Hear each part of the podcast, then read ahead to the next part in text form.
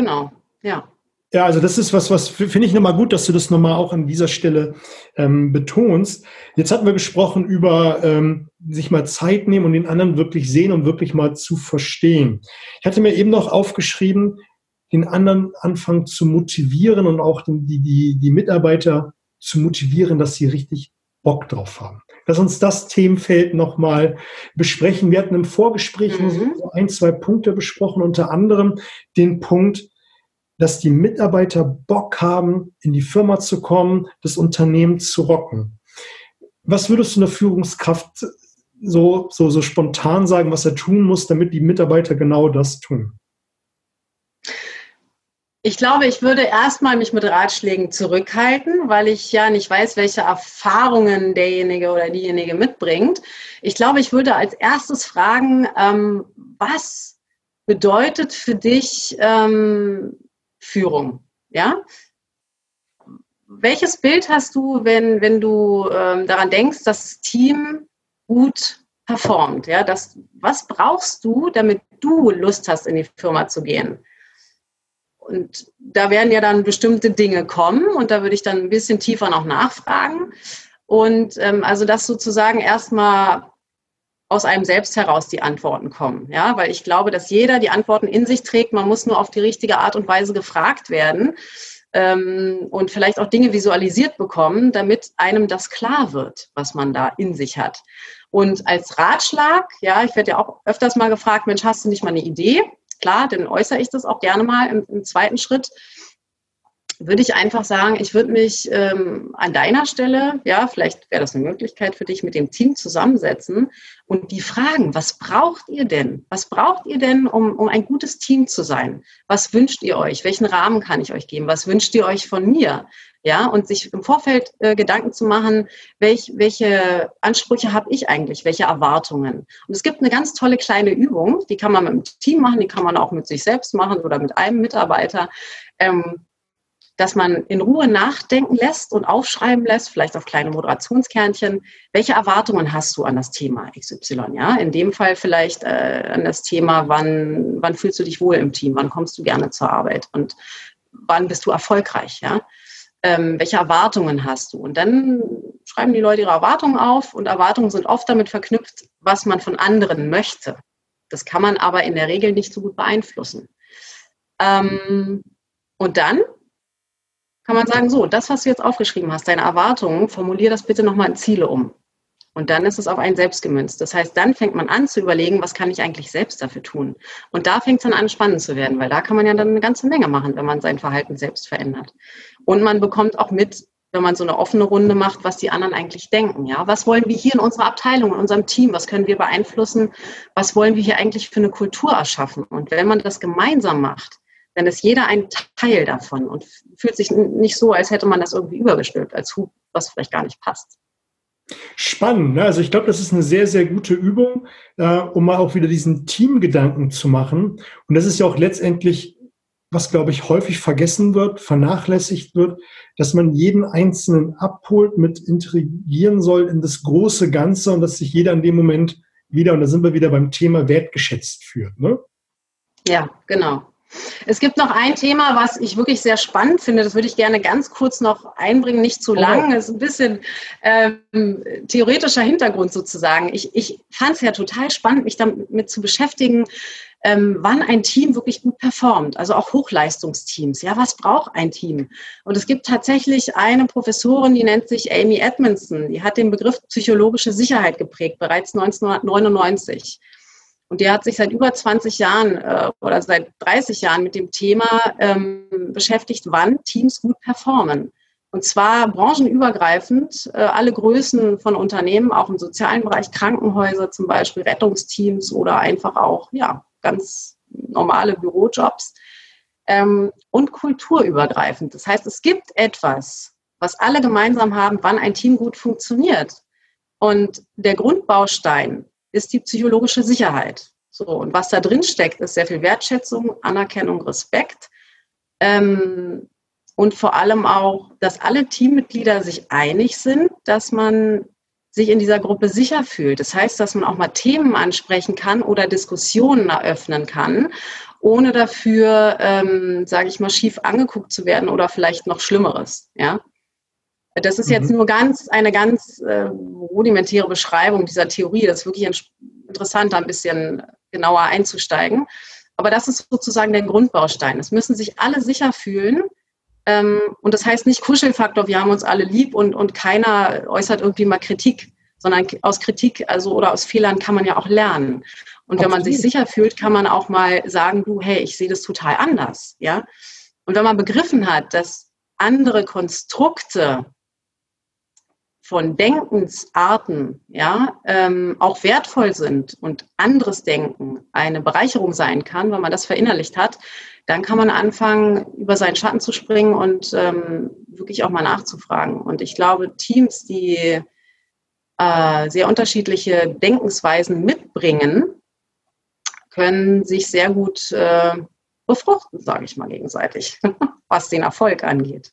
Ja, absolut. Ähm ich glaube, das macht viel aus, wenn sich so ein Team sicher fühlt und jeder das Gefühl hat und auch es letztendlich tut, Kritik zu äußern, eine Meinung zu äußern, Ideen zu äußern. Ähm, genau. Ich glaube, das ist ein ganz wichtiger Punkt. Die Frage, die sich mir natürlich da jetzt so ein bisschen aufdrängt, ist, ein, ein Leader, ein, ein, eine Führungskraft hat ja eine Idee von Umsatzziele, von wo wollen wir hin, ähm, was ist die Unternehmensausrichtung. Wie schaffe ich es dennoch, in diesem Konstrukt das Team zu motivieren in diese eine Richtung? Du meinst, naja, also da sehe ich jetzt mehrere Ebenen. Also es ist eine gute Frage, finde ich, eine sehr spannende Frage, weil ich glaube, genau diese Frage stellen sich viele andere auch, also viele Führungskräfte. Äh, ich glaube, das ist mehrschichtig. Die eine Frage ist erstmal, wenn ich jetzt mit der Brille von der Organisationsberatung drauf gucke, ähm, und das von der Person trenne, nur die Position angucke und die Umsatzzahlen, die damit verbunden sind, ähm, sind diese Ziele erreichbar? Sind sie zu schaffen aus Sicht der Führungskraft? Weil nur wenn die Führungskraft dahinter steht und sagt, das können wir rocken, dann wird es vielleicht auch möglich sein, das Team mit ins Boot zu holen. Und äh, dann kann man noch gucken, wie genau geht das. Aber da muss man erstmal gucken, sind es erreichbare Ziele. Ne? Und wenn nicht, dann würde ich sozusagen, muss der Chef nochmal gucken, mit seinem Chef sprechen oder der Chefin, äh, Geschäftsführung, ob man da nicht vielleicht ein bisschen was drehen kann, ja. Mhm. Ob das machbar ist. Ähm, und im zweiten Schritt kann man natürlich gucken, okay, wie holt man das Team ins Boot? Ja, da, da würde ich den gleichen Ansatz machen. Ich würde die erstmal alle einladen, die größtmögliche Transparenz schaffen, ja, und sagen, okay, das ist unser Ziel, das sind unsere Vorgaben, das müssen wir erreichen. Äh, können wir das schaffen? Ja, was braucht ihr dafür? Ähm, meine Tür steht offen, kommt zu mir. Ja, wir können regelmäßige äh, Team-Meetings machen, gucken, wie ist der Stand, wie könnt ihr euch gegenseitig unterstützen und ähm, ja, auch was ganz, ganz wichtig ist, das kam auch in dieser Studie raus von, von der Edmondson, ähm, ist das Thema Sinnhaftigkeit. Ja, das, das kann ans Unternehmen gekoppelt sein, an die Kultur, das kann auch im kleineren Bereich schon sein. Ich finde meinen Chef so toll, ich mache das für den, ja, oder, oder ich brauche das für mich oder ich unterstütze meinen Kollegen, was total wichtig, dass ich ihn unterstütze. Also es muss eine Art Sinn vorhanden sein für jeden Einzelnen. Und wenn alle dann an einem Strang ziehen können und das geklärt haben, was jeder braucht, ähm, dann geht es, glaube ich, auch besser. Und ich hatte ja vorhin mal das Wort äh, Schlüsselwort ja, ähm, erwähnt. Da würde ich gerne eine ganz kurze Geschichte zu erzählen, weil manchmal ähm, verstehen zwei, die miteinander sprechen, nicht genau, warum jetzt eine Störung auftritt. Und das ist ja häufig in Teams, dass irgendeine Störung auftritt auf, aufgrund von Missverständnissen. Und ähm, es kam eine Dame zu mir ins Coaching und die hat gesagt, ey Mensch, ich bin wirklich in einem super Team, es macht total Spaß und ich mag meinen Kollegen, mit dem arbeite ich ganz eng zusammen. Aber jedes Mal, wenn er das Wort sorry sagt, dann gehen bei mir die Klappen runter. und das merkt er natürlich und weiß gar nicht, was los ist. Und der sagt das ständig. Und dann habe ich sie gefragt, was bedeutet denn für sie das Wort sorry? Und dann hat sie gesagt, ja gut, bei mir ist es so, das ist total also es löst was in mir aus, was wirklich, was man in meinem Gesicht dann auch sieht. Als ich 16 war und schwer verliebt, habe ich ein, ein Post-it auf meinen Schreibtisch gefunden, auf dem stand, sorry, ich liebe dich nicht mehr. So, seitdem ist dieses Wort einfach negativ besetzt und der andere kann es nicht wissen. Sie wollte aber nicht so privat sein und ihm das sagen. Deshalb kann man bei bestimmten Wörtern mal genauer hinhören und vielleicht auch mal nachfragen. Und da fängt dann das Verstehen an. Da kann man so einfache Störungen aus dem Weg räumen.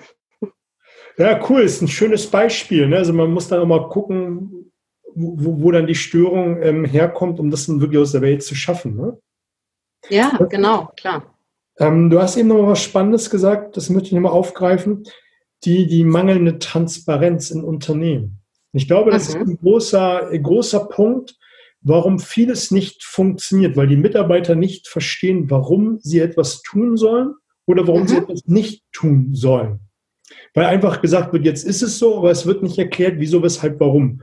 Nur wenn ich ja. verstehe, wie etwas ähm, funktioniert, dann fange ich auch an, das zu begreifen und setze es dann um. Und dann sind wir wieder beim Thema äh, Sinnhaftigkeit. Ja. Ja, das ist, glaube ich, ähm, das habe ich auch erlebt, also in, in, in einigen Unternehmen sogar, dass irgendwie der Gedanke vorherrscht bei wirklich vielen, je weniger wir sagen, desto sicherer sind wir. Ja? Oder dass, wenn wir info bestimmte Informationen teilen, dass sie vielleicht negativ ausgelegt werden oder irgendwas uns der Himmel auf den Kopf fällt. Ich weiß es nicht. Ähm, aber das, was passiert, was es auslöst bei den Mitarbeitern, und das ist quer durch alle Hierarchieebenen, würde ich sagen, je weniger Transparenz vorhanden ist, desto mehr äh, oder desto weniger psychologische Sicherheit ist vorhanden. Weil genau, man weiß einfach nicht, warum denn jetzt, verstehe ich nicht. Ja, da ist der, geht der Sinn dann verloren, dann kann man sagen, ja, mache ich, ja, okay, ist mein Job, dann habe ich die, die Motivation, ähm, die nicht sonderlich hoch ist. Da gehe ich zur Arbeit und sage, okay, ja, ich arbeite für mein Geld und das war's. Aber wenn man sich als Teil des Ganzen fühlen will, dann muss man auch mitgestalten können. Und das hat überhaupt nichts damit zu tun, ähm, wenn man nicht weiß, warum man etwas tun soll. Dann ist man nicht mehr Teil des Ganzen. Und jeder möchte gerne Teil von etwas oder von jemandem sein. Eine Zugehörigkeit, die ist einfach wahnsinnig wichtig. Und die geht damit verloren. Absolut. Ja. Jetzt, jetzt haben wir ja über diverse Punkte gesprochen. Wir haben gesprochen über Wertschätzung, nicht gesehen werden, motiviert, ähm, psychologische Sicherheit, ähm, Transparenz, Sinnhaftigkeit. Mhm. Wenn die Führungskräfte, die jetzt zuhören und jemand ist vielleicht neu oder er merkt, ähm, es läuft nicht ganz rund bei ihm, was würdest du sagen, was sind die Punkte, die er jetzt als erstes tun sollte? Sollte er an der wertschätzenden Kommunikation arbeiten oder sollte er zuerst die Sicherheit äh, herstellen, damit das Team sich sicher fühlt? Was wären so die ersten To-Dos, die du jetzt jemandem an die Hand geben würdest? Ja, ich glaube, die das allererste To-Do, was ich jemandem an die Hand geben würde, ist, sich selbst die Frage zu stellen, was läuft nicht rund und warum ist das so aus meiner Sicht? Ja, also wir haben hier eine, eine Ist-Situation und wir haben eine Soll-Situation. Im besten Fall ist sind beide Situationen eins. Aber in dem Fall ist es ja dann nicht. Wenn etwas nicht rund läuft, dann haben wir hier ist und da ist soll und hier dazwischen ist, ist das Loch sozusagen, der Gap. Das heißt aber auch, das kann ein Weg sein. Ja, und wenn ich mich frage, warum läuft denn was nicht rund, dann werde ich da bestimmt auch Antworten drauf finden. Ähm, vielleicht auch mit jemandem ins Gespräch gehen, ja, jemand, der einen wirklich gut kennt, eine wohlwollende Person. Es ist immer gut, wenn man, wenn man das laut ausspricht, weil im lauten Aussprechen kommt man aus diesem Sumpf der eigenen Gedanken raus und kann vielleicht von außen nochmal reflektieren sozusagen. Das kann ein Coaching sein, muss es aber nicht. Das kann auch wirklich eine wohlwollende andere Person sein, über dieses Thema mal zu sprechen, Dinge laut auszusprechen und sich wirklich auch gezielt fragen, in welchen Situationen fühle ich mich eigentlich unwohl? Und was brauche ich, um mich wohlzufühlen. Ja, weil erst wenn ich eine Sicherheit habe, kann ich diese Sicherheit auch auf mein Team übertragen. Ich muss bei mir selbst anfangen. Ja, was brauche ich? Mhm. Wann geht es mir gut? Äh, wo kann ich vielleicht kleine Pausen einbauen? Was stresst mich? Ja, viele sind mit Multitasking völlig überfordert. Wann kann ich vielleicht Sprechzeiten einräumen? Ja, wie, wie damals an der Uni die Professoren, die waren ja auch nicht alle zwei Minuten erreichbar, sondern haben gesagt, hier Dienstag und Donnerstag 10 bis 12 ist vielleicht ein bisschen extremes Beispiel, aber in die Richtung könnte es gehen. Also die Faktoren ausfindig zu machen, was stresst mich eigentlich? Was, wann fühle ich mich unwohl, wann fühle ich mich wohl und gerne auch mal aufs Positive gucken. Ja, das wird oft vernachlässigt, wenn, wenn man so einen Problemblick hat. Gucken, was läuft denn gut, warum läuft es gut, gerne mehr davon.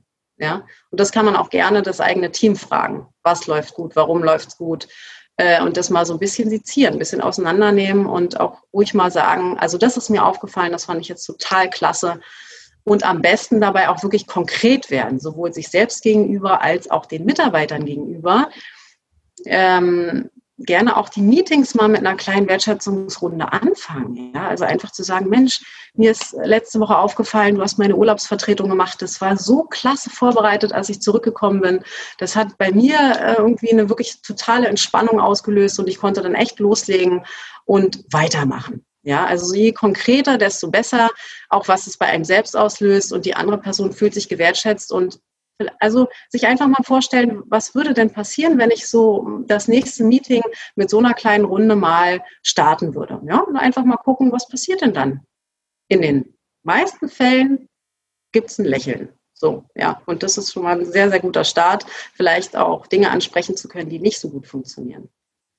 Ja, absolut. Ich glaube auch, wenn man ähm, ein Teammeeting so anfängt mit Wertschätzung und äh, sich so vorbereitet hat, wie du es gerade gesagt hast, dann fühlen sich auch die einzelnen Teammitglieder sicher und wohlwollend und sind dann viel eher bereit, Dinge zu äußern, die sie unter Umständen gar nicht geäußert hätten. Ne? Ja, und vor allem, ähm, sage ich mal, ist es einfacher, jemanden dazu zu bewegen, offen zu sein, was gut tut, ja, wenn man sich vertrauensvoll sozusagen an das Team wenden kann, wenn man selbst damit anfängt. Ja, also man muss als Chef nicht alles wissen. Ähm, man kann selbst auch Fehler machen, ja. Vielleicht kann man die auch offen ansprechen und sagen, ach Mensch, letzte Woche, das fand ich, die eine Situation fand ich total schwierig. Ja, ich habe versucht, es zu meistern, aber das ist mir irgendwie nicht so richtig gut gelungen. Habt ihr vielleicht eine Idee? Ja, oder dann, ja, vielleicht ist es auch gut ausgegangen, aber man kann zumindest mal sagen, das fand ich total schwer. Und dadurch wird man eben auch menschlich.